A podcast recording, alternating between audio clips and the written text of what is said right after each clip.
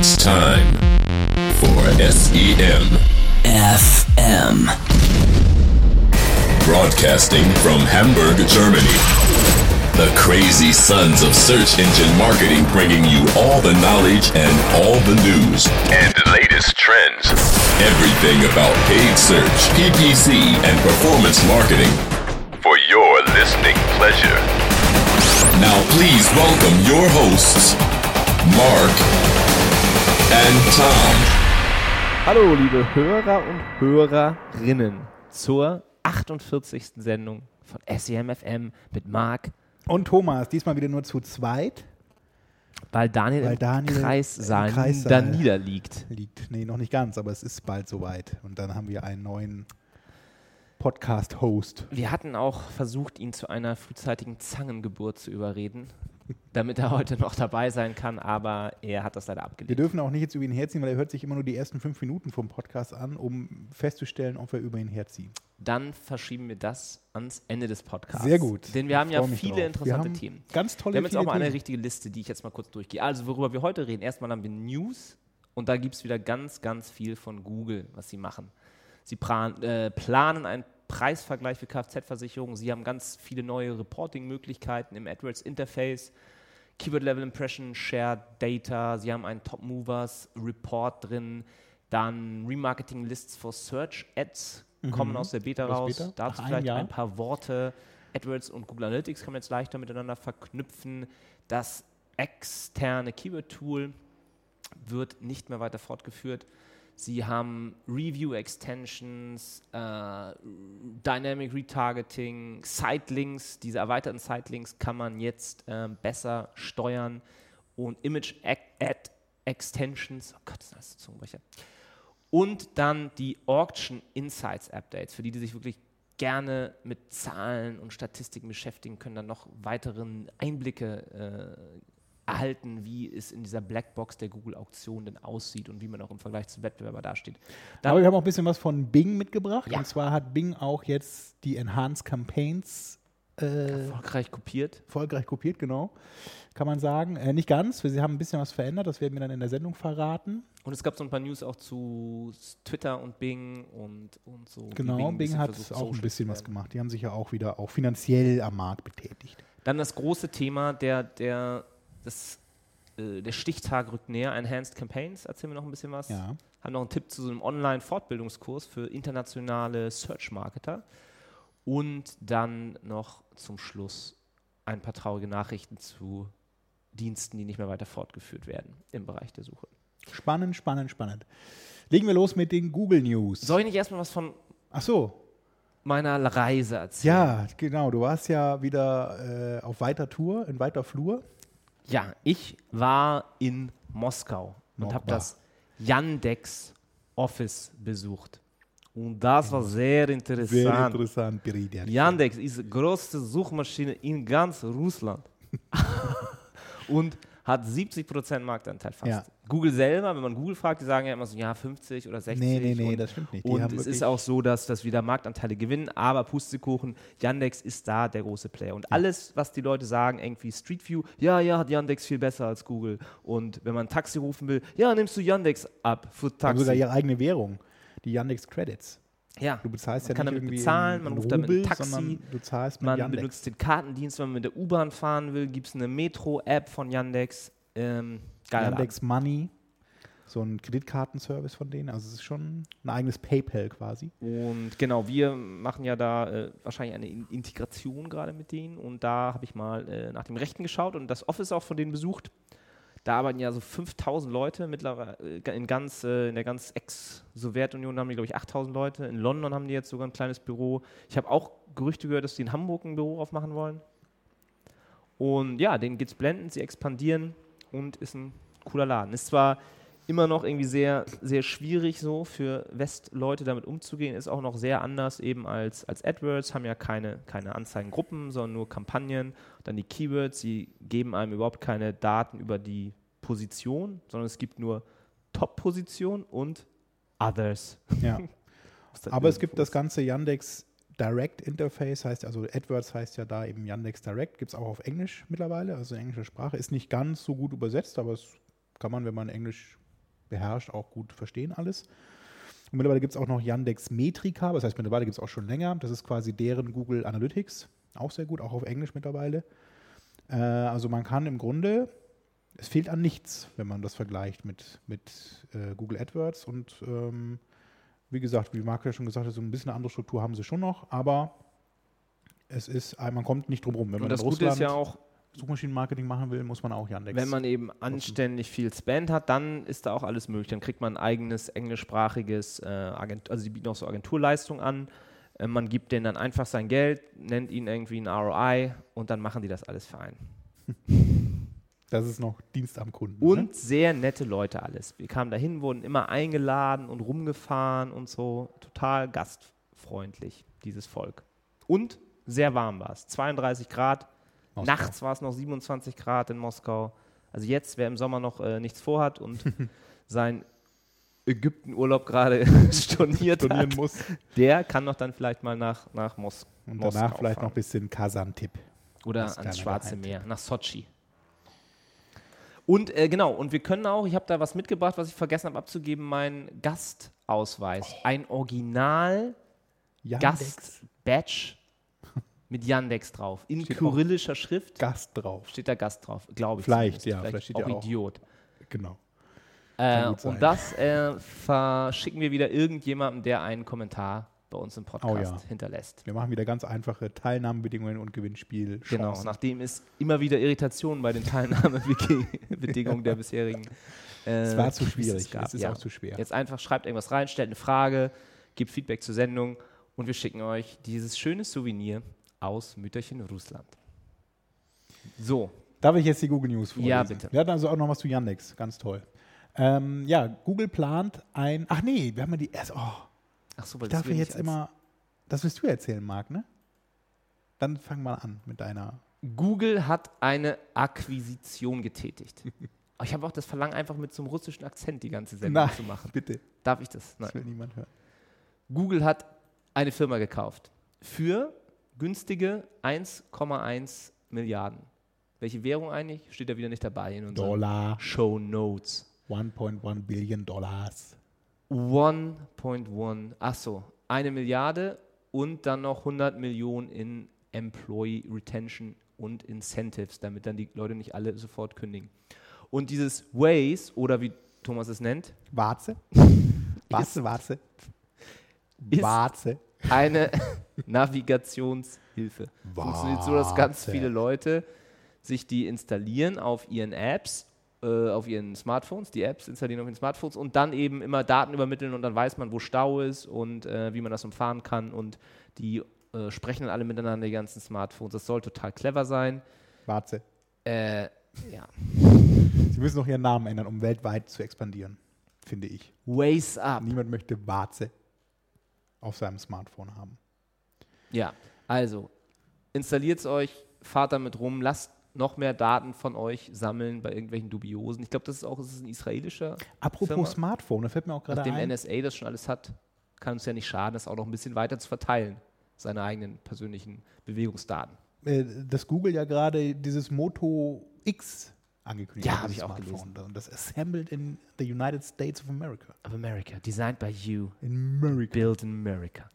Aber wir wollten doch eh eigentlich einen Gadget-Podcast, aber jetzt. Ah, das äh, Dürfen wir wir immer mehr, immer mehr Futter eigentlich. Ne? Mit Warze haben wir auch schon. Nein, wir reden hier über Search. Und die andere große Nachricht war oh, ein, ein Anfall von German Angst Ja. ging durch den deutschen Blätterwald. Die Süddeutsche hat berichtet, die Werben und Verkaufen berichtet, Google plant ein Preisvergleichsportal für Kfz-Versicherung. Ja, das Tod, der, der Tod vieler Versicherungsaffiliates Ja, möchte man annehmen. Was, Wie- was ist passiert? wie immer. Ähm, Google hat so ein kleines Snippet quasi, wo man Preise vergleichen kann von Versicherungen, speziell im Bereich Kfz. Mm, Das ist ja jetzt immer mehr so passiert in letzter Zeit. Es gibt ja auch diese Hotelsuche-Sache, die man äh, mittlerweile auch über Google direkt machen kann und verschiedene andere Möglichkeiten. Kreditkarten kann man Kreditkarten vergleichen, mittlerweile also in so im USA, Finanzbereich haben sie sich Hotels, auch schon stark Flüge. gemacht. Das ist der Versicherungsbereich auch noch dran. Neuwagen hatten wir auch letztes Mal vorgestellt. Genau, man Sendung. kann äh, Autos suchen und äh, Händler vor Ort finden, die dann Autos zu günstigeren Preisen anbieten. Also Google drängt immer mehr mit so kleinen Dienstleistungs-Apps, kann man sagen, äh, in diese ja, Arbitrage-Modelle vor und nimmt denen das bisschen weg. Möchte ich, möchte ich mal behaupten. Und das ist eben so diese German Angst, die.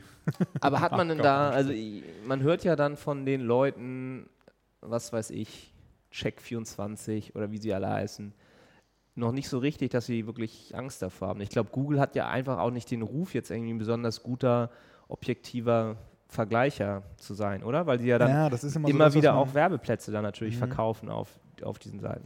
Und es ist häufig ja auch echt nur so ein, also man kann ja nur minimale Sachen vergleichen. Es ist ja nicht so, dass ich ja ein riesen Portal habe, wie bei Check24 jetzt auch, ohne Werbung machen zu wollen, dass ich da tausend Anbieter vergleichen kann, sondern meistens habe ich nur so Verivox. zwei, drei Was gibt es noch? Oh Nenn Gott, noch ja. mal ein paar andere. äh, Top-Tarif, äh, Tirendo, ach nee, das sind drei. Wir werden auch nicht bezahlt von Affiliates. Ähm, Aber ihr könnt uns bezahlen, wenn ihr mal eure ja. Flattern, äh, Domain flattern. genannt haben wollt. Flutter könnt ihr gerne. Ja. Oder Bitcoin. Wir, wir nehmen auch Bitcoins mittlerweile. Ähm, nee, äh, die haben meistens ja nur so eine kleine Funktion wie äh, so ein kleines Formular zum, zum Vergleichen und bieten jetzt nicht so die Fülle an Möglichkeiten, die man sich häufig dann bei so einem doch sensiblen Thema eigentlich wünscht. Ich meine auch selbst Google Shopping oder so. Ist da viel Traffic? Ist das ein großer Ja, Marktanteil? doch. Also das Google Shopping ist schon mittlerweile, also man- es ist ein großer Traffic-Bringer. Ähm,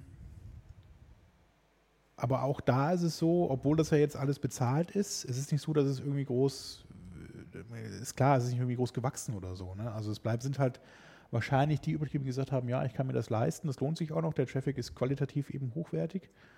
Die Leute sind in so einer Suchlaune und versuchen eben dann auch noch ähm, vielleicht Preise günstiger zu finden oder eben auch ein besseres Angebot mit USPs noch versehen, also irgendwie versandkostenfrei oder was auch immer. Und ähm, optisch ist das schon ganz gut gemacht, dieses Google Shopping. Aber als Was so Nutzer, ein bisschen fehlt, ist eben so mal diese Objektivität. Also was mich stört bei diesen Google-Diensten ist, dass halt so dieses ganze drumherum wegfällt. Es ist immer ein sehr schlankes Design, was ich, was ich vorhin so meinte. Es fehlt so ein bisschen so dieses, diese Hintergrundinformation, die wird ja sehr weggenommen. Mhm. Man hat das Bild, man hat einen Namen und einen Preis und muss sich halt dann so anhand von sowas entscheiden. Das ist natürlich nicht schlecht, denn man sagt eben ja, Lean Design, also so ein bisschen äh, so das Wesentliche zeigen, das reicht häufig auch. Aber wenn man gerade in so einem, in so einem sensiblen Thema mit Preisen ist, so, da möchte man vielleicht doch ein paar Hintergrundinfos noch haben und gucken, okay, bieten die noch irgendeinen Service an, den ich vielleicht gerne nutze bisher oder haben die noch irgendwelche Extras dazu, was auch immer. ich finde, es ist auch einfach nicht so verankert. Also ich benutze dann irgendwie, man kennt irgendwie dann eher günstiger, billiger oder man geht zu Amazon oder so. Aber ich würde nicht unbedingt so mein Shopping über Google. Doch, ich nutze eigentlich Google Shopping schon ganz gerne, aber man, ich, man linkt dann halt ja auch immer irgendwo anders hin. Also ich gucke halt einfach nach Preisen nochmal. Wenn ich mich entschieden habe, gucke ich da nochmal so, okay, gibt es nochmal irgendwas, wo ich jetzt ein paar Euro sparen kann oder wo es eine Aktion gibt, kann ja auch mal sein. Und dann klicke ich da nochmal, aber es ist mehr so ein, Ja. eigentlich habe ich mich schon entschieden, ich brauche eigentlich nochmal so ein, eine Sicherheit, habe ich mich fürs Richtige entschieden. Auf jeden Fall, sobald so diese Mainstream-Medien dann über sowas berichten, ist wahrscheinlich auch immer dann bald irgendwie der, der ruft nach dem Gesetzgeber auch nicht mehr weit, dass dann wieder irgendwelche Klagen kommen, dass Google das nicht ähm, zu weit treiben sollte mit, diesen, mit dieser Art von Diensten. Ja, sie wer weiß. Mal gucken, was da so passiert. Aber es wird wahrscheinlich auch immer mehr werden, wie es ja schon in der Vergangenheit auch, man kann schon fast sagen, monatliches passiert ist. Wir haben ja eigentlich in fast jeder Sendung irgendein Thema. Google macht jetzt auch da und da ein Portal bzw. Vergleich Möglichkeit So. auf. Nächstes Thema. Im Google Interface die ganzen Änderungen. Es gibt jetzt äh, Keyword Level Impression Share Data. Also euer Anteil an den Impression konntet ihr euch ja bisher nur auf Kampagnen- und Ad-Group-Ebene auswerten. Und das könnt ihr jetzt auch auf Keyword-Ebene. Ist das Ist sehr interessant so zum Benchmarken eigentlich so ein bisschen. Also äh, schaffe ich mit meinen Keywords auch wirklich alle Impressions oder muss ich noch mal ein bisschen nachjustieren? Ähm, vor allem so im Bereich Match-Type-Analyse interessant, wenn man eben sehr stark auf Phrase und Exact setzt, kann man da mal gucken, erreiche ich damit eigentlich alle Impressions oder mir einfach Keywords, die ich jetzt nicht belegt habe dadurch, durch meine Match-Type-Strategie. Also es ist schon ein hilfreiches Tool, wenn man eben sein Konto weiter ausbauen möchte. Wenn man aber natürlich ein gut funktionierendes Konto hat, also sprich die Conversion-Raten stimmen, die CPOs stimmen, dann ist das nicht mehr so hilfreich, aber gerade die, die expandieren wollen, können mit den Informationen noch viel anfangen. Also von daher nochmal hilfreich, gerade eben auf diesem Level Keyword. Wenn man schon sehr feinteilig unterwegs ist, ist das natürlich nochmal eine sehr hilfreiche Information. Und ist es wieder aufgeteilt nach Impression Share, den man durch Budget und den man durch Rang verloren hat? Ähm, sieht man das da in dem Screenshot? Nein. Es gibt nur Search Impression Share und es gibt dieses Exact Match auch noch mit Impression Share. Genau. Doch, es gibt's auch. Und Lost zu, ja, gibt's auch. Okay, das finde ich Also, ist auch mal sehr ähm, hilfreich, um dann zu wissen, irgendwie, woran genau. liegt es denn jetzt? Ist es Insgesamt dann eben nur Score auf oder Exact einfach nur Match Basis Tagesgeschehen? und eben äh, nach Position. Also das ist dann aufgrund des eingestellten Gebots meistens. Okay. Dann eine weitere ganz schöne Änderung. Oh, das ist auch, wenn man sich ins AdWords-Interface jetzt einloggt, sieht man ja immer sofort diese Warnmeldung. Bis 22. Juli auf erweiterte Kampagnen umstellen. Ja, wir haben jetzt schon umgestellt, fast alle Kampagnen. Und dann steht da der Prozentsatz, wie viele Kampagnen umgestellt wurden und dann noch 20 Tage für ein Upgrade. Ja. Das ist Time ganz is interessant. Also wir haben, äh, vielleicht das mal zwischendurch kurz zu den Enhanced Campaigns. Wir haben umgestellt und haben äh, interessanterweise gar nicht so eine große Veränderung feststellen können zu vorher. Also wir hatten ja die einzige Änderung, die es tatsächlich so gab, ist, dass man eben jetzt zusätzlich äh, die Tablet, also Endgeräte, Tablets äh, mit erreicht. Wir hatten in den meisten Ländern eben Mobile auf minus 100 Prozent gestellt auch, Mhm. Weil wir eben keinen Mobile-Shop haben und die auch nicht bewerben wollen, die mobilen Endgeräte, also Smartphones. Und ähm, tatsächlich hat sich nicht viel geändert, wobei wir festgestellt haben, aber dass der Tablet-CPC tatsächlich teurer ist als der Desktop-CPC. Also wir zahlen dafür einen Klick deutlich mehr, ist so ein bisschen noch nicht so ganz klar, warum. Also liegt das so an der Masse und das Verhältnis der Nutzer dann zu dem, zu der, zu den Endgeräten? Wahrscheinlich weniger Anzeigenplätze. Ja, das habe ich auch vermutet Kosten. eben so, aber müsste man sich echt mal angucken, vergleichen, ob das tatsächlich so anders ist. Habt ihr das auch im GDN umgestellt? Wie ist, ist da so der ja, Traffic? Ich hab, wobei da viele Funktionen noch nicht richtig gehen. Ne? Also diese ganzen Enhance-Funktionen, die es, die es da noch geben soll, die sind noch nicht so richtig verfügbar. Mhm. Also dieses gerade so mehrere verschiedene Ausrichtungsoptionen verwenden, dann auch im Bereich ähm, geografisches Targeting und sowas, das ist alles noch nicht so richtig. Obwohl wir kommen ja auch gleich zu Ja. Campaigns. Erstmal Aber nur mal so weitermachen mit einer ganz interessanten Änderung. Ja, ganz Die tolles Top neues Mover, Reporting. Shaker. Und ähm, die findet ihr, wenn ihr euch den Dimen Dimensionen-Tab anschaut. Also wenn ihr auf, auf, auf, auf Kampagnenebene da seid, auf der eurer Kontoebene und dann auf Dimensions geht, dann könnt ihr euch ja was weiß ich, Conversions, Reichweite, Labels alles mögliche anzeigen lassen. Und neu taucht da jetzt auf, in Deutsch heißt das größte Veränderungen.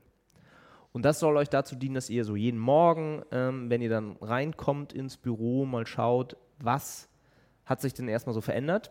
Ihr könnt da einen äh, Zeitraum auswählen, entweder 7 Tage, 14 Tage oder 28 Tage und seht dann immer, was ist irgendwie stark gewachsen im Bereich Kosten, Klicks, was ist stark abgefallen und ihr habt danach dann, nach so einer, äh, so einer Dashboard-Übersicht, dann die einzelnen Details, also genau, welche Kampagne hat sich jetzt stark verändert. Und was ich auch gut finde, dass es dann einen Link sofort auch gibt zum Änderungsprotokoll und sogar schon äh, mögliche Ursachen. Dass ihr sagt, okay, ähm, diese Kampagne wurde pausiert. So, und dann müsst ihr halt nicht mehr darüber nachdenken, warum da jetzt auf einmal der Traffic ähm, abgefallen ist. Oder wenn ihr sagt, warum wurde die pausiert, könnt ihr eben nochmal ins Änderungsprotokoll schauen und äh, euch ansehen, wer die denn pausiert hat. Und dieser Link allerdings funktioniert irgendwie bei mir nicht. Der Link zum Änderungsprotokoll, der ist irgendwie, kommt da dann so eine Fehlermeldung, ne? Könnt ihr ja mal Scheinbar- ausprobieren. Scheinbar ist das noch nicht ganz äh, umgesetzt, das Tool. Es sind ja auch nicht nur Kampagnen, sondern auch Anzeigengruppen äh, als mögliche äh, als möglicher Metaebene quasi vorhanden. Genau. Ähm, von daher ist es wirklich hilfreich, gerade wenn man eben, wie Marc ja schon gesagt hat, sich mal einen schnellen Überblick verschaffen will, was habe ich so verändert und hat sich, welche Auswirkungen gab es dazu dann. Und wirklich schön Ähm, alles übereinander gestellt. Also man sieht dann irgendwie, okay, man sieht erstmal, okay, die Kosten sind stark gestiegen und danach sieht man eben in den Details dann bei dieser Kampagne die ganzen einzelnen äh, Indikatoren. So hat sich der CPC verändert, hat sich meine Position verändert ähm, und dann kann man schon mal so ein bisschen auf Nachforschungs, Nachforschung gehen. Genau, es gibt immer einen Link dann noch zum Änderungsprotokoll, wie schon gesagt, und nochmal einen Link dann zu der jeweiligen Kampagne oder Anzeigengruppe, dass man die dann gleich aufrufen kann und gucken kann, äh, beziehungsweise Einstellungen überprüfen kann oder eben auch dann einzelne Keywords nochmal checken kann. Also Ja. Das ist eigentlich eine sehr hilfreiche Ganz cleveres. Feature sorgt aber auch wieder dafür, dass das AdWords-Interface unfassbar unübersichtlich Ja, wird. Also wenn, wenn man so Buttons, alle, Buttons, paar, Buttons. alle paar Monate da nur mal so reinguckt, was es da alles mittlerweile für Knöpfe und Buttons und Tabs und, und äh, Dropdown-Menüs gibt, ähm, ja, Also ich weiß ja nicht, ob da, wenn jetzt jemand irgendwie neu anfängt mit AdWords, ob er da durchsteigt in den ersten Monaten und Jahren seiner Arbeit. Aber da haben wir auch noch einen Fortbildungstipp am Ende, der vielleicht dann helfen kann. So, dann gibt es eine weitere News von Google und zwar ist jetzt endlich nach fast einem Jahr die äh, Remarketing List for Search Ads, RLSA, aus der Beta-Phase raus und für jeden verfügbar. Nochmal kurz erwähnt, was sind Remarketing List for Search Ads? Im Grunde ist das Retargeting im Suchnetzwerk bzw. in der Google-Suche. Das heißt, ich kann Nutzer, die ich schon mal auf der Seite hatte, in Remarketing-Listen sammeln. Also beispielsweise habe ich jetzt Nutzer, die sich in einem bestimmten Bereich auf meiner Webseite bewegen. Ähm, und ich weiß eben, dass sie sich beispielsweise in einem Online-Shop im Bereich äh, Schuhe häufig bewegen. Und ich kann es denen dann speziell, wenn sie in der Suche sind und nach anderen äh, Begriffen aber auch suchen, trotzdem Anzeigen zum Thema Schuhe anzeigen, weil ich ja weiß, dass sie sich für Schuhe interessieren. Das nur als Beispiel. Man kann auch sagen, äh, Kaufabbrecher, die eben jetzt Sachen in den Warenkorb gelegt haben, aber nicht kaufen, die jetzt nochmal äh, speziell ansprechen oder denen eben spezielle Angebote unterbreiten per, per Anzeige in der Google-Suche. Und diese Beta ist, ähm, wie gesagt, schon seit Juli letzten Jahres äh, verfügbar gewesen, eben als Beta-Version und kommt jetzt aus dieser Phase raus und ist eben dann nach und nach auch in allen Konten einsetzbar. Also ich kann dann jetzt zum Beispiel jemand, der nach Turnschuhen Nike gesucht hat und auf meiner Seite war, kann ich zum einen das nächste Mal, wenn er nach Turnschuhen Nike sucht, ihn mit einem höheren Gebot ansprechen. Zum Beispiel auch, ja. Also ich kann verschiedene Oder ich kann da dann, einstellen. oder die, das wäre, glaube ich, eine der Hauptanwendungsbereiche. Oder das andere wäre dann eben, dass ich jetzt jemanden, der einfach nur noch nach Schuhen sucht, dann schon genau nochmal eine Anzeige zu Nike Laufschuhen zeige, weil er da schon mal war. Oder? Genau, der, oder der kommt einmal über Schuhe rein und ist dann in, bei Sneakers mhm. und bei, oder bei Turnschuhen eher hat aber eigentlich nur nach Schuhen gesucht, dann kann ich beim nächsten sagen, wenn er nochmal sucht, eben noch wieder nach Schuhe sucht, dass er, kann ich ihm Turnschuhe wirklich gleich anzeigen, weil ich weiß, der sucht ja eigentlich Sneakers und keine Schuhe. Oder ich kann auch so Sachen machen, wie ich, äh, auch Käufer kann ich zum Beispiel nochmal ansprechen, kann sagen, hat er eine Schuhe gekauft? Und dann kann ich beim nächsten Mal, wenn er sucht, äh, sagen, hier zu deinen Schuhen das passende Outfit kaufen. Zum und Beispiel. Hat Google da irgendwelche fixen Restriktionen, dass ich jetzt dann nicht jemanden, der nach Wetter sucht, diesen Turnschuh zeige oder regelt sich das über Klickrate und Quality Score wieder? Ja, das regelt sich dadurch eigentlich raus. Also es macht ja nicht viel Sinn, dann da jetzt so Sachen, äh, also so, so, Anzeigen reinzubauen dann in die, in die Ergebnisse, die dann natürlich total unrelevant sind. Also habt ihr auch noch nicht, habt ihr das mal getestet, dann so ganz generisch Ja, das Problem ist eher, also mit dem Testen ist da eben, dass das in der Beta immer so war, dass das relativ wenig ähm, Reichweite hatte, das ganze Thema. Also das hat Google relativ restrikt äh, ausgeliefert, diese, diese äh, List for Search Ads.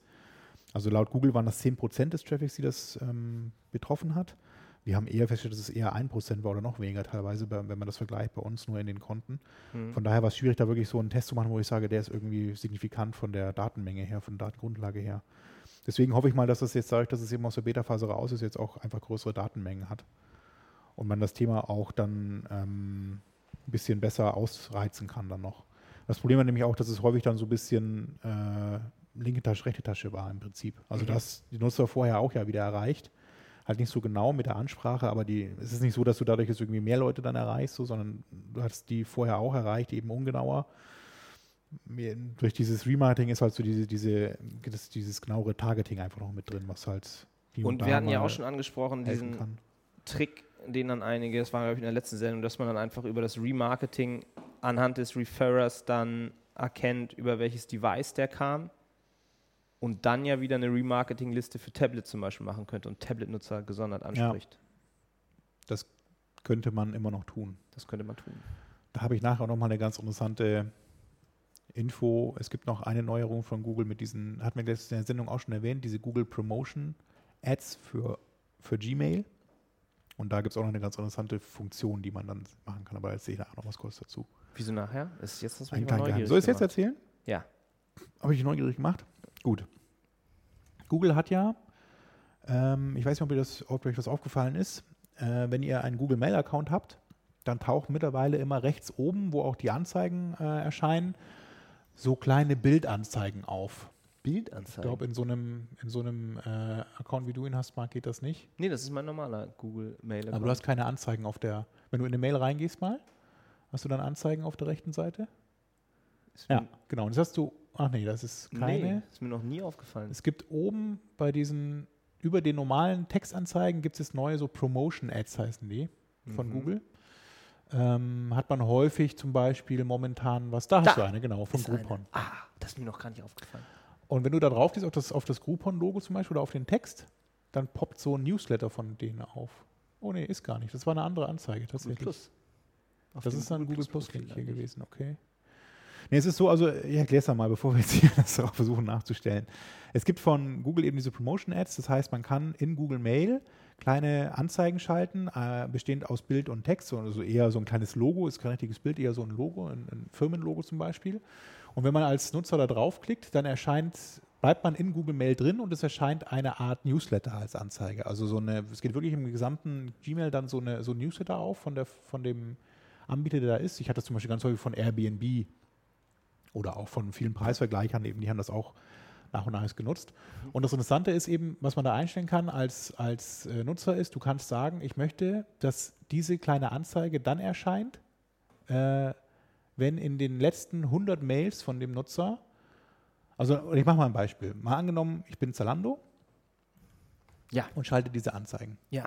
Dann kann ich sagen, diese Anzeige soll bei den Google-Mail-Nutzern erscheinen, die in ihrem E-Mail-Posteingang in den letzten 100 Mails ein Newsletter von Otto haben. Und das ist auch ein Beta. Ja. Und dann kann ich ähm, quasi alle Nutzer, ich muss auch meine E-Mail-Adressen hochladen. Also ich, das ist ähnlich wie diese Facebook Sponsored Stories. Erinnerst du dich?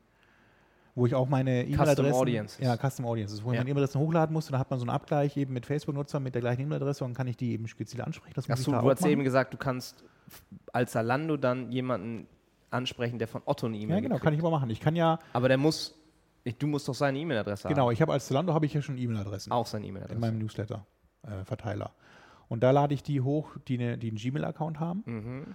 Und dann äh, guckt man, wenn diesen Promotion Ads eben, guckt dann Google nach, okay, das ist ein Nutzer, der hat auch Newsletter bekommen von Otto oder weiß Gott wem. Und wie macht, du lädst dann auch noch hoch Otto oder gibt es dann wieder Kategorien von Versandhändlern? nee, du kannst das Keyword-basiert einstellen. Also, Ah, Keyword-basiert, also der okay. soll jetzt ein, der soll den Also der hat nicht eine, eine Mail von @otto.de. Otto bekommen, sondern er hat, Nee, der hat eine Otto Nachricht bekommen von otto.de. das kannst Das du kannst du einstellen. Okay. Und dann kannst du ja, und dann wie gesagt, ähm, taucht aber nicht, wenn du auf diese Anzeige klickst, äh, kommst du nicht direkt bei Zalando aus, sondern es taucht dann eben von Zalando ein Newsletter auf in dem Gmail-Account. Du bleibst in Gmail drin und du Mhm. hast dann so eine Art Newsletter von denen vor dir mit Text und Bild. Und dann, wenn du da klickst, dann kommst du erst zu Zalando. Also es ist wie so eine Art Newsletter erst, den du da siehst. Und du kannst natürlich dann, wenn du jetzt schlau bist, kannst du ja bei diesem Newsletter eine Zwischenseite einbauen, auf die du dann Remarketing-Pixel draufsetzt und Mhm. kannst dann sagen, ich baue mir Remarketing-Listen auf von Leuten, die auch Otto-Newsletter bekommen. Ja. Oder andere. Und kann so nach und nach eben Brand-Bidding quasi machen, Das stimmt. ohne dass das einer mitbekommt. Interessant. Aber leider noch Beta und nur auf Einladung wahrscheinlich. Ja, also es gibt in Frankreich ähm, haben wir schon einen Kunden, also haben wir im Konzern einen Kunden eben, der das nutzt. Oder ein, ein, ein, eine Konzerntochter, besser gesagt, die das nutzt eben, die sind auch ganz angetan davon. Es funktioniert ganz gut. Ähm, wie das in Deutschland so genau ist, auch gerade bei sowas eben bezüglich Datenschutz, keine Ahnung. Und haben ja immer, glaube ich, noch relativ wenig Volumen auch Die eigentlich. German so. Angst. In, in Gmail klick, wird noch wenig geklickt. Also ich habe mal bei. Google nachgefragt, sie dürfen die Anzahl der Google Mail-Nutzer nicht offiziell nennen. Es ist eine Zahl zwischen 10 und 50 Millionen in Ja, aber Deutschland. klicken die auf Anzeigen. Es gibt insgesamt 500 Millionen Gmail-Accounts weltweit. Ja. Mehr darf ich nicht verraten. Gut, äh, dann kommen wir auch schon zum nächsten News-Part. Und zwar kann man jetzt viel einfacher. AdWords und Analytics verknüpfen. Das war ja in der Vergangenheit immer kompliziert, besonders wenn man irgendwie ein AdWords-Konto schon mit einem anderen Analytics-Account verknüpft hat oder ein Analytics-Account mit einem anderen AdWords-Account. Das war dann immer sehr mühsam und manchmal musste man sich tatsächlich noch an irgendwelche Google-Ansprechpartner wenden, um das alles zu entknüpfen und wieder neu zu verknüpfen. Und das soll jetzt alles sehr viel einfacher sein. Man geht jetzt einfach in seinem Analytics-Account in den Admin-Bereich. Da findet man dann einen AdWords-Linking-Knopf und wird dann durch so einen Wizard geführt, mit dem man das dann einfach verknüpfen kann. Und hat dann eben den Vorteil, dass man in Analytics diese ganzen Goals eintragen kann oder die man da schon eingetragen hat. Die sieht man dann im AdWords und kann darauf dann optimieren. Genau, Ziele und Conversions kann man dann aus Analytics importieren und man sieht auch zusätzlich noch dann in Analytics, Ähm, die Bounce Rates zum Beispiel auf Keyword-Ebene kann gucken, okay, das Keyword wurde geklickt, aber die Leute gehen sofort wieder von der Seite runter. Das ist ja auch nochmal so eine kleine, äh, wie nennt man das immer? Mini-Conversion vielleicht? Mhm. Soft-Conversion? Soft irgendwie? Ja. Micro-Conversion. Micro-Conversion, auf die man auch noch seinen Account optimieren kann. Also man hat einfach nochmal mehr Daten, mit denen man arbeiten kann. Darf ich nochmal Warze sagen? Warz, Warze? Warze. Waze. Gut, dass Google das nicht Warze nennt. Google Warze. shuts down External Keyword Tool. Ja, eine ganz traurige Nachricht. Neben dem Google Reader, der seit 1. Juli eingestellt ist, stellt Google auch weitere sinnvolle Tools ein. In circa zwei Monaten. ist es dann das External Keyword Tool, was man gut verwenden konnte, um ähm, Keywords zu einem bestimmten Thema zu finden und auch gleichzeitig zu wissen, was man dafür so ungefähr zahlen muss. Die ganz alten Hasen kennen das noch als Google Traffic Estimator. Mhm. Die SEM-Hasen. Alten SEM-Hasen. Und dafür gibt es jetzt das interne Keyword Planner. Richtig, es wird eben ersetzt durch den Keyword Planner, den haben wir ja auch schon mal in der letzten Sendung kurz erwähnt, dass es da eine neue, ein neues Tool gibt seitens äh, Google AdWords, was etwas mehr Funktionen bietet, etwas mehr äh, Möglichkeiten der Analyse dann bereitstellt. Äh, warum Google das einstellt, keine Ahnung, ehrlich gesagt. Das stand in den News auch nicht dabei. Genauso weil beim die Reader SEOs ich wieder zu viel genau. missbraucht haben. Vielleicht, das kann durchaus sein, gab es da so ein paar Abfragen, die nicht so in Googles Sinne waren bisher. Das kann immer mal sein. Naja. Es so aber ich, ich wollte mal sehen, ich habe gar nicht gehört, über die API, API wird das ja aber weiterhin verfügbar sein, dass man da noch Keyword-Empfehlungen sich holen kann, oder? Ja, bestimmt, das kann, kannst du ja auch weiterhin in dem AdWords Editor machen, der macht das ja über die API. Von Ja. daher gibt es da sicherlich noch eine Möglichkeit, das API-seitig abzufragen. Ja, also für die, die das einfach so für lau benutzt haben, äh, legt euch mal einen AdWords-Account zu. Genau. Da der Tipp, der Pro-Tipp. Als nächstes Review Extensions. Schon wieder ein neues Werbeformat. Ja, zumindest, also nicht richtig neu. Es bleibt ja bei diesem Anzeigentextformat, äh, was man auch schon bisher kennt. Also eine Überschrift, Anzeigenerweiterung. URL und dann eben zwei Textzeilen. Was sich da so ein bisschen optisch ändert, ist, dass äh, die, im Grunde die zweite Textzeile, wenn man das ähm, äh, so will, äh, wird ersetzt durch eine naja, Bewertung oder durch ein Review eben eines externen, unabhängigen Anbieters. Beispielsweise bin ich jetzt äh, Werbetreibender im Bereich, ich habe ein Fitnessstudio mache dafür Werbung. Und ähm, dann wird automatisch quasi in den zweiten Anzeigentextzeile eine Bewertung reingezogen von einem Fitnessmagazin zum Beispiel, wo da drin steht eben, dieses Fitnesscenter hat wirklich gute Ergebnisse gebracht. Aber nur positive nur Bewertungen. positiv natürlich, genau. Und Sie haben auch gleich geschrieben hier, dass natürlich versuchen, Leute versuchen werden, das wieder zu gamen, das ganze System und zu missbrauchen. Und da wird Google sowohl algorithmische als auch menschlich basierte Systeme, menschenbasierte Systeme einsetzen, um das zu verhindern. Und Voraussetzung ist eben auch, dass es von einer ähm, anerkannten dritten Partei eben kommt, diese ähm, Bewertung. Ja, bei diesem Anzeigenformat ist auch noch ein Link dabei zu dieser, äh, zu der Quelle, wo die Bewertung herkommt. Man kann also noch da genauer nachlesen, wie es zu dieser Bewertung kommt.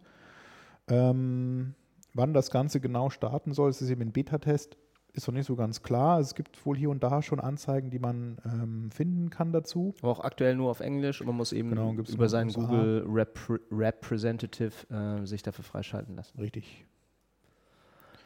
Dann Dann rollt Dynamic Retargeting for Retailers. ein weiteres bisher Beta-Stadium-Feature aus, und zwar die Dynamic Retargeting Ads für Retailers.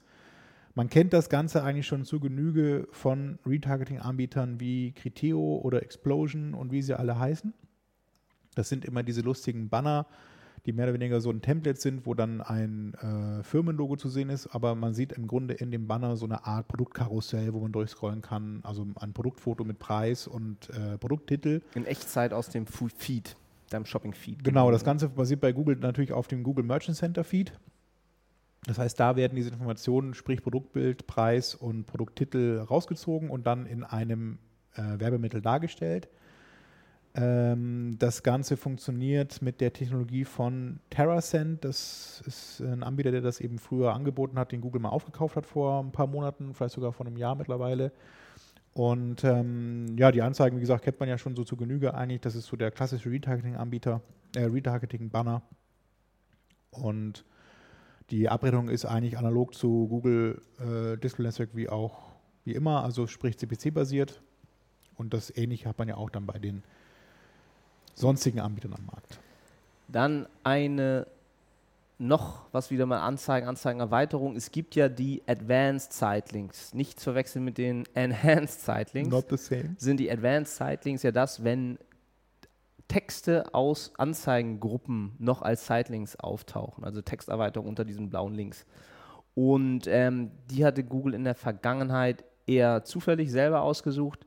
Die könnt ihr dann jetzt in Zukunft auch einstellen. Ja, Wird allerdings nicht, mehr- also das war ein gutes Beispiel war immer BMW, die hatten das eine lange Zeit immer, aber kann ich jetzt gerade auch nicht mehr finden. Sind immer halt hauptsächlich auf Ja, man Brand-Terms sieht das ganz häufig bei Brand Terms. sind dann eben diese ganz großen ähm, Sitelinks. Und das passt ja auch wieder nicht zu dem Blogpost, den wir letztes Mal besprochen hatten. Das war ja auch was, was mich gewundert hat, wo die Rim Kaufman Group sagte, dass Brand-Anzeigen mittlerweile irgendwie nach unten wandern.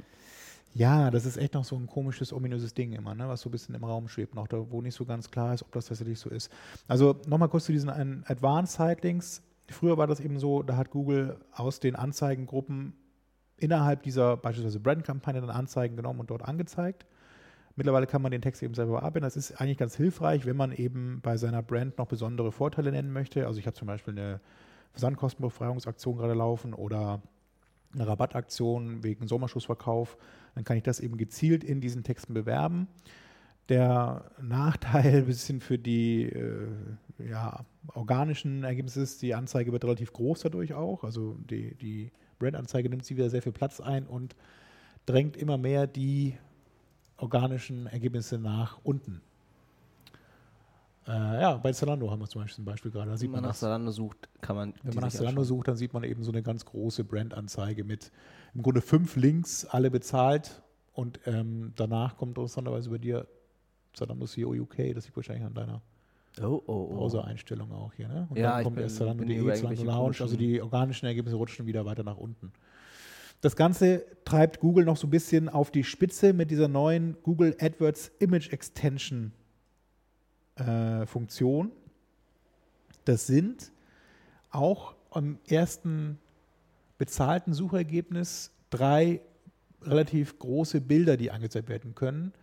Vor allem sieht man das momentan in den USA schon bei Hotelsuchen oder nach, wenn man nach Hotels in bestimmten Orten sucht, dann kriegt man so große, ja, wie, wie groß wird das sein vom Format her? Also man kann es erkennen auf jeden Fall, es, sind, es ist größer als die Product Listing Ads auf jeden Fall rein optisch. Mhm. Ähm, so Foto, also wirklich Fotos, die dann da angezeigt werden von dem Hotel, also eine Innenaufnahme von einem Hotel zum Beispiel oder auch von außen, ähm, die auch Teil der Anzeige sind, von der erst, vom ersten Treffer quasi. Mhm. Und da gibt es von Intelliate einen ganz guten Beitrag, den können wir auch mal in den Shownotes verlinken, eben wie das genau funktioniert, was da erlaubt ist und was nicht. Ich hatte mal, ich dachte eigentlich, dass es so ist, dass da keine Produktfotos erlaubt sind. Ähm, das bezieht sich aber vor allem auf so Legerbilder. Ich weiß nicht, ob ihr den Unterschied kennt. Ein Legerbild im Produktfotobereich ist eben, wenn ich jetzt nur ein Bild habe ohne Model. Also ich habe das Produkt irgendwie jetzt äh, Mhm. dargestellt man, und man sieht das nicht jetzt irgendwie in einem, vor einem schönen Hintergrund zum Beispiel. Ähm, Das oder wollen wir nicht, weil das ist ja eher so das darf man nicht, das sind dann eher diese PLA-Anzeigen so, ne? Das sind so So, typische sollen Anzeigen, man emotionale Bilder wahrscheinlich sein. Es sollen wirklich emotional Bilder sein, also. Wirklich so Landschaftsaufnahmen oder eben auch von einem Hotelzimmer eben eine Aufnahme, wie sieht das Hotelzimmer aus, dass man eben nochmal einen besseren Eindruck gewinnen kann. Ähm, Und diese Bilder lädt man dann selber hoch oder während des Betas schickt Die man kann man per selber einladen. Chef oder Genau, dieses ist so eine. Funktion, die man eben freischalten lassen muss, dann mit seinem Google-Ansprechpartner zusammen und die können das dann entsprechend hinterlegen. Ähm, das kann man natürlich auch wieder sehr viel testen.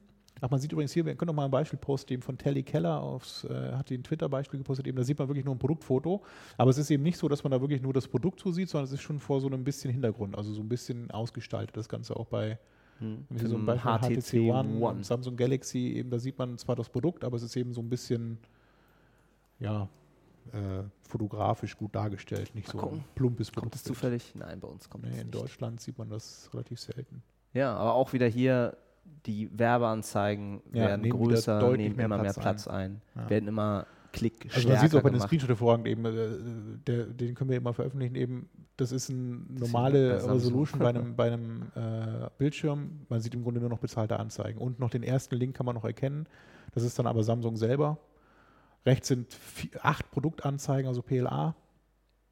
Also es, man sieht im Grunde nichts anderes mehr als bezahlte Werbung Hm. auf der Ergebnisseite. Naja, mal sehen, wie weit Google das noch so treiben kann und will, bevor dann da wieder äh, die Leute auf die Straße rennen. Gut. Nächstes großes Update, was wir schon angesprochen haben. Neue Auction Insights.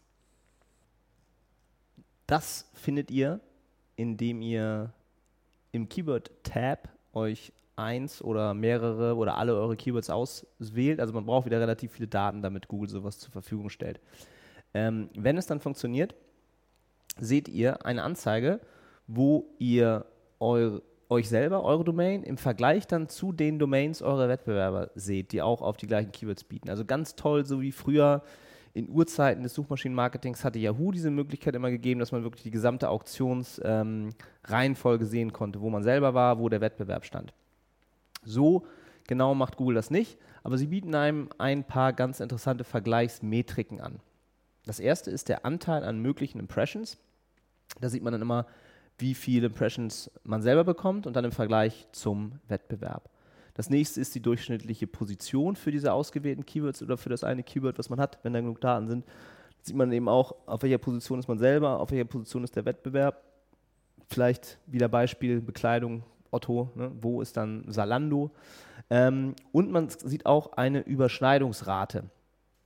Wenn ihr jetzt zum Beispiel alle eure Keywords ausgewählt habt, seht ihr halt die Häufigkeit, mit der ähm, ein anderer Teilnehmer an der Auktion mit euch in die gleiche Auktion eingetreten ist. Also wie stark äh, quasi ihr im Konflikt oder im Wettbewerb steht zu diesem anderen Werbetreibenden.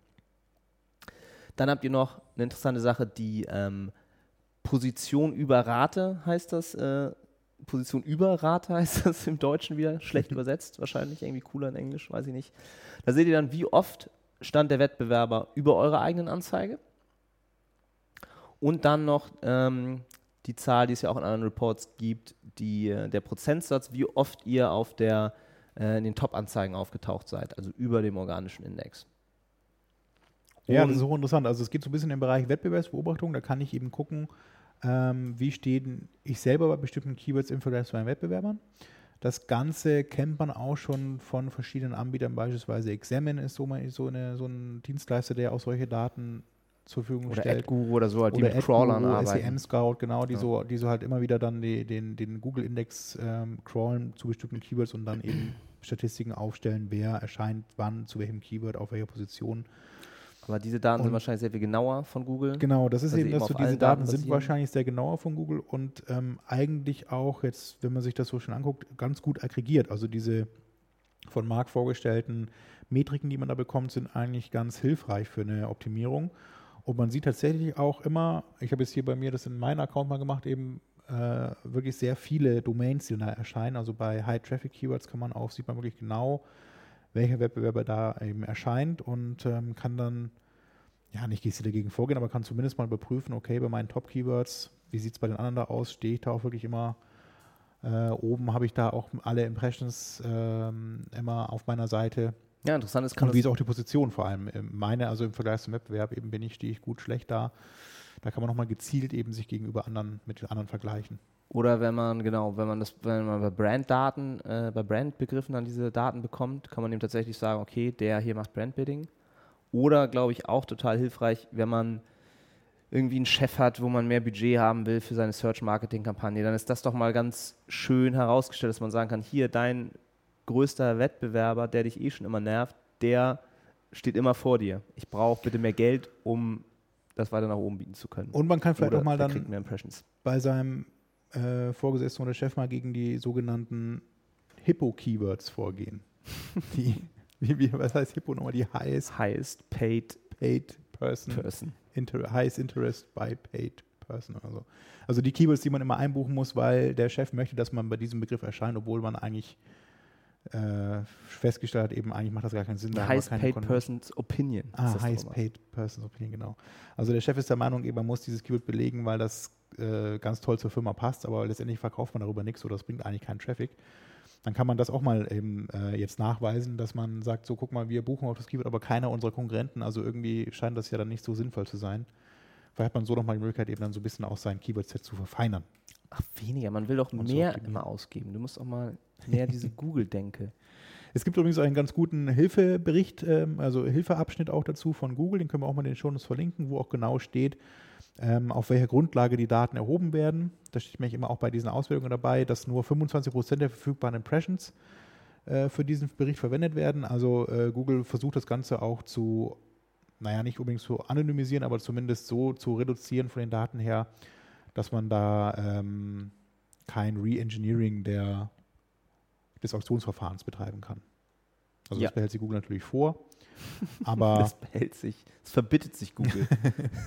aber es sind trotzdem ausreichend Daten vorhanden, um eben äh, solche Aussagen zu treffen, wie wie stehe ich eben Vergleich zu meinem Wettbewerb da. ja, das ist doch schön, dass man nicht mehr da immer so in seinem eigenen. Nicht mehr im Blindflug unterwegs schmort. ist, genau. Das war's schon für Google. Oh ja? Ja. Oh, das ist ja schade. Darf ich nochmal Warze sagen? Ja. Danke. Sag's jetzt nochmal. Warze. Warze, Warze, Warze. Du kannst ja nochmal das Video posten von Austin Powers, auf den sich, aus Ja. dem Film, wo sich dieser Scherz, den vielleicht viele gar nicht verstehen, darauf bezieht. Ja. Äh, ja. Gibt es bestimmt bei YouTube. Habe ich schon mal gefunden bei YouTube. Ja. Kannst du in die Shownotes posten. So, Bing. Bing hat eine große Erfolgsmeldung mal wieder rausgebracht. Nicht Äh, so, nicht so abwerten. Bing ist äh, jetzt der neue Suchdienst von Apples Siri ja, das ist das Ende von Google. bei iOS 7. Mhm. Das ist äh, Aber das Ende von Google. und- Siri und, liefert ja eigentlich Yahoo. meistens immer eh eigene Yelp-Suchergebnisse oder irgendwas Apple-internes aus oder Apple Maps und so und kaum, glaube ich, organische Suchen.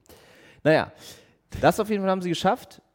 Und sie haben es auch noch geschafft, dass sie jetzt enger mit Twitter zusammenarbeiten. Also sie haben jetzt ein Tool gelauncht, ähm, mit dem Tweets übersetzt werden. Man sieht dann halt den Tweet und dann unten klein die Übersetzung von Bing. Laufen wohl so erste Tests mit. Und insgesamt kann man ja auch sagen, dass Bing ja noch für Facebook zum Beispiel die Suchmaschine ist und durch diesen Facebook Graph Search man auch sagen kann, dass vielleicht Leute in Zukunft vielleicht ein bisschen mehr Facebook ähm, auch für die Suche nutzen, weil, weil Graph Search echt cool ist. Das wurde jetzt endlich mal bei mir auch freigeschaltet. Und Thomas weiß, was ich damit den ganzen Tag mache. Ach, ja. Äh, und zum Beispiel auch beim, beim Amazon Kindle Fire ist auch Bing die Suchmaschine. Also kann man sagen, alle gegen Google. Ja, interessanterweise Apple, muss Twitter, ja, Facebook, äh, Amazon. Microsoft da eine Menge Geld in die Hand genommen haben, um äh, Suchpartner zu werden für so. Also ich meine, das sind ja jetzt keine, keine äh, unbekannten. Du meinst also, die äh, stoßen Anbieter? sich alle gesund Apple? an Microsoft und Microsoft hat nichts davon. Äh, Das muss ich Das ja noch das, zeigen, so, ne? Aber das ist schon, das sind schon große interessante Partner. Also Amazon mit seinem Kindle, die haben ja schon einen ganz relevanten Marktanteil. Apple mit dem iPhone, iPad genauso mit Siri. Also Und dieses ganze Geld, sollten sie nicht das zum einen dafür mal in die Hand nehmen, um zum Beispiel Bing für Deutschland mal richtig so zu machen, wie Bing in den USA ja, ist? das ist schon immer so ziemlich, das stimmt. Ne? Oder also, eben auch mal dafür zu machen, dass der, das Ad Center anständig funktioniert. Alle Leute beschweren sich nur darüber, dass da nichts funktioniert, der, der Editor Schrott ist Ja. und äh, man bei großen Keywordmengen das Interface unbenutzbar Ja. wird und ähm, Google da oder AdWords, um genau zu sein, meilenweit voraus ist. Ja, und auch diese, also so die, äh, das Einzige, was ich eben von Bing eigentlich mitbekomme, ist bei, bei Twitter regelmäßig irgendein ein, ein Tweet von denen, was sie jetzt für ein neues äh, Hintergrundbild bei der Suche dann haben und warum sie das eingebunden haben, wo man da jetzt eine Schildkröte sieht und ein Gecko und weiß Gott was. Ja. Das ist das Einzige, was ich da mitbekomme. Es ist ein bisschen, ja. Und es ist auch so arm, dass sie dann wirklich so Pressemitteilungen rausgeben, dass man bei beim Ad Center und bei Bing immer noch Tablet-Targeting dann machen kann. Wow. Naja, das ist aber, das ist, das hast du ja schon weggegeben. Das ist ja die große Neuerung von Bing, dass sie jetzt die Enhanced Campaigns auch kopieren von, Aber ich meine, von Google. Das ist, das, das ist ja auch witzig, eben, dass das Sie haben Einzige, drei warum sie das immer machen, oder ist, so, wenn man eine riesige Kampagne hat mit drei Prozent und dann, wie viel ist dann davon noch bitte der Tablet-Traffic Ja. im Vergleich zu Naja, man muss zugeben, in, in Frankreich zum Beispiel, da äh, sind wir auch dann am Markt, da, da hat Bing schon einen deutlich höheren Anteil, also deutlich im Vergleich zu Deutschland sind es dann vier so Prozent? 10 bis 15 Prozent Oha. äh, Anteil. Also es ist schon nicht, also es ist relevant, man, man, man muss es nicht belegen in Frankreich, aber es macht Sinn, wenn man, wenn man einfach noch ein bisschen mehr erreichen möchte. Und ähm, in Deutschland ist es tatsächlich durch diese Search Alliance, die sie ja damals mit äh, Yahoo eingegangen sind, auch so ein bisschen gestiegen, ehrlich gesagt. Also es ist im, im Prozentbereich, also im Im einstelligen Prozentbereich. Promillbereich wahrscheinlich. Aber äh, in den USA sind es ja noch größer. Also es ist ja nicht so, dass es, man darf ja nicht so nur vor der eigenen Haustür Also wenn eh so große Accounts, ja, also auch internationale riesige Accounts, das ist eigentlich immer so 3%. Ich habe nur mal gehört, eben die, die einzigen, der einzige Grund, warum sie immer wieder diese ganzen Sachen von Google kopieren, ist, dass man weiterhin halt dann seine Google-Kampagne auch nach Bing einfach kopieren kann und nicht dann da noch tausend Anpassungen vornehmen muss wie Richtig. früher. Das war ja Horror damals mit den, mit den Yahoo-Kampagnen, wenn man irgendwelche äh, schon bereits fein justierten und ausgeklügelten AdWords-Kampagnen Ja. nach in das Yahoo Ad, wie hieß es damals, Yahoo Tool Aber da haben sie ja mittlerweile ein ganzes Team für. Also wenn groß, als großer Advertiser kannst du Panama. einfach denen deinen AdWords-Account schicken und sie basteln dir das um in einen Bing-Account und laden das für dich hoch. Ja. Und ähm, ich meine, so weit ist es schon. Ne? es ist alles ein bisschen verzweifelt. Naja, dennoch drücken wir die Daumen, dass es irgendwann mal klappt, dass wir mal ein bisschen mehr äh, Konkurrenz in dem Suchgeschäft haben. Das kann nicht schaden, ehrlich gesagt. Yandex. Die Yandex. werden nach Deutschland Ah. kommen. Yandex. Yandex, Briderchen. Ich Brüderchen Yandex. Kommst du nach Deutschland, machst du. Search. So, Enhanced Campaigns. Ich Wollen wir da nochmal schnell. Wie viele Minuten haben musst, wir schon? Du musst noch mal, wie viele Minuten haben Was wir? Das wir kann ich dir kurz sagen. Es sind 50. Oh, wir haben schon, Wir schon sind fast auf der, unserer Joggingstrecke. also, dann lang. sagen wir nochmal kurz, Du musst Stellt- einspringen. Ich muss hier mal mich mal neu einloggen eben. stellt eure Kampagnen um. Ihr habt nur noch bis zum 22. Juli Zeit. Danach stellt Google das alles um. Ist drohen wahnsinnige Gefahren für Leute, die zum Beispiel unterschiedliche Kampagnen aktuell haben, für Mobile und für Tablets. Die werden dann einfach alle für alles freigeschaltet, sodass eure äh, Smartphone-Anzeigen auf Desktops auf, ausgeliefert werden können und umgekehrt und ihr euch gegenseitig Konkurrenz macht. Ähm, versucht das doch bitte zu vermeiden. Ja, wir müssen ja auch noch eine Sache klarstellen, die wir in der letzten Sendung so ein bisschen falsch dargestellt haben. Was genau Also, passiert mit dem Mobile Bit. Adjustment, Richtig. wenn man nichts tut? Wir hatten, glaube ich, gesagt, das bleibt dann einfach null. Man bietet Nee, äh, wir hatten gesagt, es richtet sich anhand des Benchmarks. Also Google guckt vorher nach, was, was zahlt so der Benchmark und das wird dann eingestellt, aber dem ist nicht so. Nein? Es wird einfach auf äh, Nein. 0% gestellt, dachte ich, oder? Nein, es war auch genau umgekehrt. Wir Warum haben letztes Mal gesagt, es wird auf 0% gestellt. Nein. Und in Wirklichkeit stellt Google das nach einem eigenerrechneten äh, Benchmark um.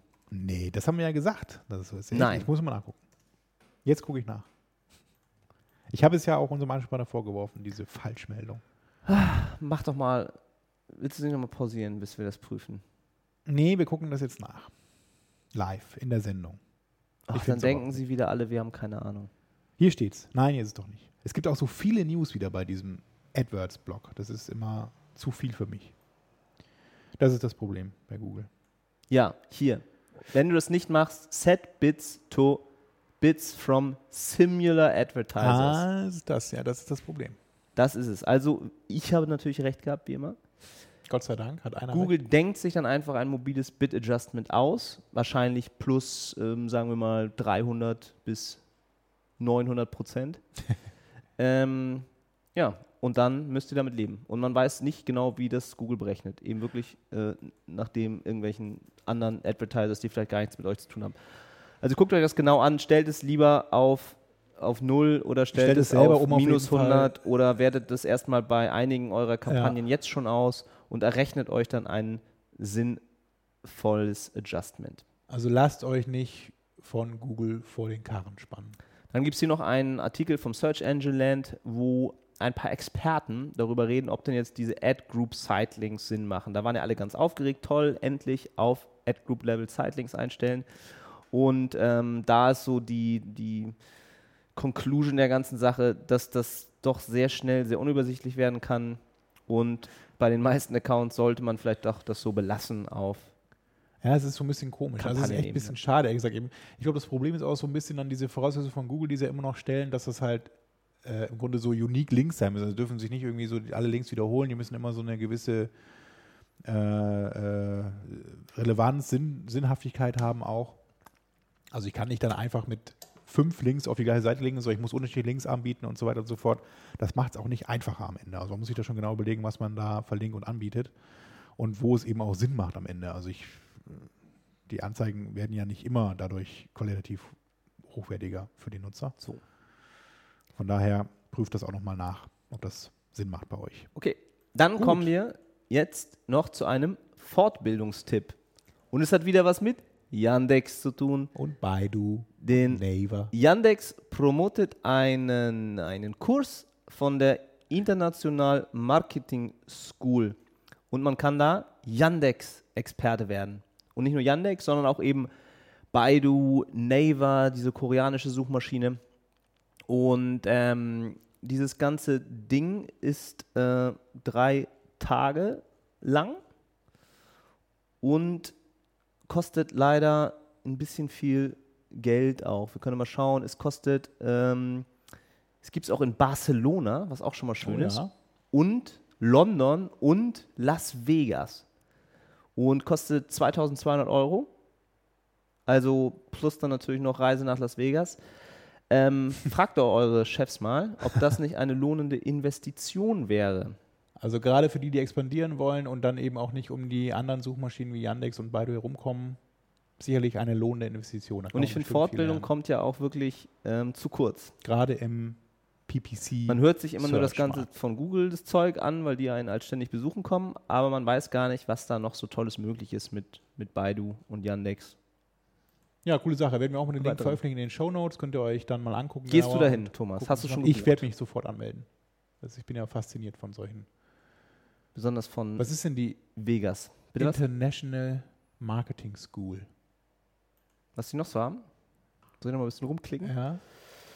Ähm, International Marketing School. das ist, glaube ich, das Einzige, was sie anbieten. Yandex approved. Man hat Online-Marketing.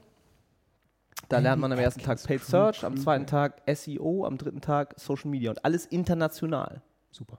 Was wollen die dafür haben? Auch 2200. Ist das nicht das gleiche? Ja. Global Nee, PPC 605. Campaign Manager. Online-Marketing. Hier. Achso, du kannst auch nur einen Teil, einen Tag buchen. Also wenn du nur PPC machen willst, kostet nur noch 895 Euro. Das ist ja. Das mache ich hier. Oktober in Barcelona ist doch traumhaft. Ja. Tag 1 PPC, Tag 2 SEO. Social. Toll, So. toll, toll. Gut. Gut, meldet euch an und dann jetzt zum Abschluss noch eine traurige Nachricht. Was mit Daniel? Nee. Nein, mit Alta Vista, Oh ja. Thomas. Wer kennt es noch? Arme hoch. Ja, ich kenne sie alle noch. Fireball, Searchbot. Metager, die gibt es sowieso immer. So, Yahoos latest Round, äh, der Frühjahrsputz von Yahoo, dem fällt jetzt auch Alta Vista Marissa Meyer, ne, die tötet jetzt alles nach und nach ab bei Yahoo Opfer. und gibt das ganze Geld aus und dann geht es zurück zu Google wahrscheinlich. Also ich habe auch gehört jetzt von einem, der da äh, in London das Yahoo Office geleitet hat, es hat sich irgendwie auch nicht so viel geändert. Es ist immer noch der gleiche Sauhaufen. Man hört zwar immer so diese ganzen Aktionen, die sie da macht und, und, und pipapo, aber wahrscheinlich be begrenzt sich das auch so auf, auf äh, San Francisco. Und im ganzen Rest der Welt sitzen da immer noch die ganz vielen Yahoo-Schnarchnasen, wo keiner weiß, was sie eigentlich machen. Irgendwelche bitte. Leute, die irgendwann mal eine üble Nachrede, Marc. Du hast schon fragst, mehrere Abmahnungen. so, dann fragst, was, was machen Sie eigentlich hier in diesem Büro? Und der sagt so, ja, wir hatten ja mal dieses Tool Yahoo Answers, das war ja vor fünf Jahren erfolgreich, da bin ich jetzt immer noch der Produktmanager und ich gehe halt essen und trinke Kaffee. Also Marissa, mach weiter, räum auf. Yahoo du kann zu neuer Stärke äh, finden. Alter Vista wird Aber nicht um mit genau zu Alta sein, Vista mehr in Zukunft. am 8. Juli eingestellt und das war die, eine der ersten Suchmaschinen äh, überhaupt am Markt. Die gibt es nämlich schon seit 1995. Da sind ja manche, die den Podcast hören, noch nicht mal geboren worden wahrscheinlich nee. auf der Welt gewesen. Naja, so, äh, So ändern sich die Zeiten. Ändern sich die Zeiten und gehen Dinge zu Ende und Ne? neue beginnen. Wer weiß, was wir in 20 Jahren, ob wir diese Nachricht über Google dann verlesen können. Heißt Google wurde eingestellt. Faisugel Amazon oder so. heißt das wahrscheinlich. Und passend dazu auch, genau, wo wir Google, Google gibt es wieder eine schöne Wordstream, bekannt für ihre wunderschönen Infografiken, haben ein, ein Google Friedhof ähm, Bild zusammengestellt, wo die diversen Google-Dienste ähm, gezeigt werden, die ja alle eingestellt wurden, auch in letzter Zeit. The Google Graveyard, genau. Ist, ähm, Ist ganz hübsch. Das geht dann von Grafik, Google Answers, von Lively, kennt ihr das noch? Diese Ja. 3D-Chat-Programm, wo man Ja. so, so an äh, Avatare das war so rumlaufen diese kann. Second Life-Zeit, wo es dann. Dann haben sie ja sowas wie äh, Yaiku, so ein Twitter gehabt, dieses Dodgeball, wo dann die Gründer nachher abgehauen sind, weil Google das eingestellt hat und Foursquare gegründet haben. Google Wave natürlich, die jetzt ja wieder aufmachen. Da habe ich gerade eine Mail von denen Klingt ja auch ein bekommen. bisschen wie Warze. Du. Was? Google Wave ist jetzt wieder äh, aktiv, halt als Open Source. Ich habe irgendwie eine Einladung bekommen ja? von denen, aber Ach, da ist Google auch gelöscht. Ich fand es ja auch. Google Labs, das war ja auch so, da gab es so ganz tolle Mini-Apps dann, die man einbinden konnte. Wohl Was ist bei mit Gmail gibt es ja noch Labs. Google Knoll eigentlich, ist da auch irgendwo drauf? Genau. Das gibt's auch nicht mehr. Advark. Google Art, Buzz. Artvark. Meine Sachen kennt man auch gar nicht. Knoll, da ah, ist da es. ist Knoll, ja. Schon 2012. Knoll. Ach nee, das ist, ach so, das ist äh, chronologisch absteigend, ja. Google Health fand ich ja auch geil. Ich fand das ja total geil, dass ich meine gesamten Krankengeschichten auch in die Cloud einfach exportieren kann, damit Ja. der NSA da direkteren Zugriff drauf hat. Google Talk gibt es auch nicht mehr, nicht wurde im Grunde ersetzt durch die Google Hangouts. iGoogle, diese schöne Startseite Ja, mit die Widgets, war extrem hässlich, gibt es auch nicht mehr. Beispiel. Und Der gute Google Reader. der Reader. Und dann haben sie da so schön noch so ein paar Gespenster drüber gemacht. Ja. Also, auch bei Google ist nicht alles immer ein Erfolg. Nee. Aber das ist ja bei den Amis auch beliebt. Je öfter man fällt, umso Aber- ist man da. Das sagen wir ja nur, ist ja nur ein Pfeifen im Walde. Google sind die geilsten und werden noch lange Monopolist bleiben in diesem Bereich. Zumindest bei uns, in unserer Branche. Und deshalb danke an Google, Google, dass ich. dass wir diese Sendung machen Ach, genau, ja. mit euch Ja, die Stunde ist und voll. für euch. Schön. Wir machen nächste Woche übrigens wieder einen Stammtisch. Wer also vorbeischauen möchte, in Hamburg ist oder auch in der näheren Umgebung und den weiten Weg in das Kaisers in Hamburg auf sich nehmen möchte, am Mittwoch, den 10. Juli, treffen wir uns ab 19 Uhr im Kaisers in der Hafen City.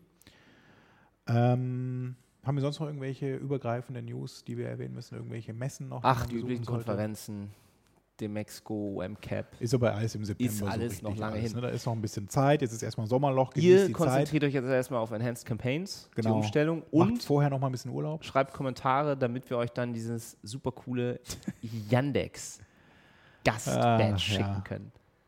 Was? Seid mal gespannt, was euch da erwartet. Das haben nicht viele. Wir machen kein Foto vorher, wir machen eine, eine Art. Doch, ich mache ein Foto davon. Ach so, gut. Dann werden wir auch noch ein Foto veröffentlichen. Okay. Ja, vielen Dank fürs Zuhören. Bis zum nächsten Mal. Hoffentlich wieder mit Daniel und, äh, Und seinem Nachwuchs. Kind, genau. Alles Gute an der Stelle und bis dann. Ciao. Tschüss. SEM FM.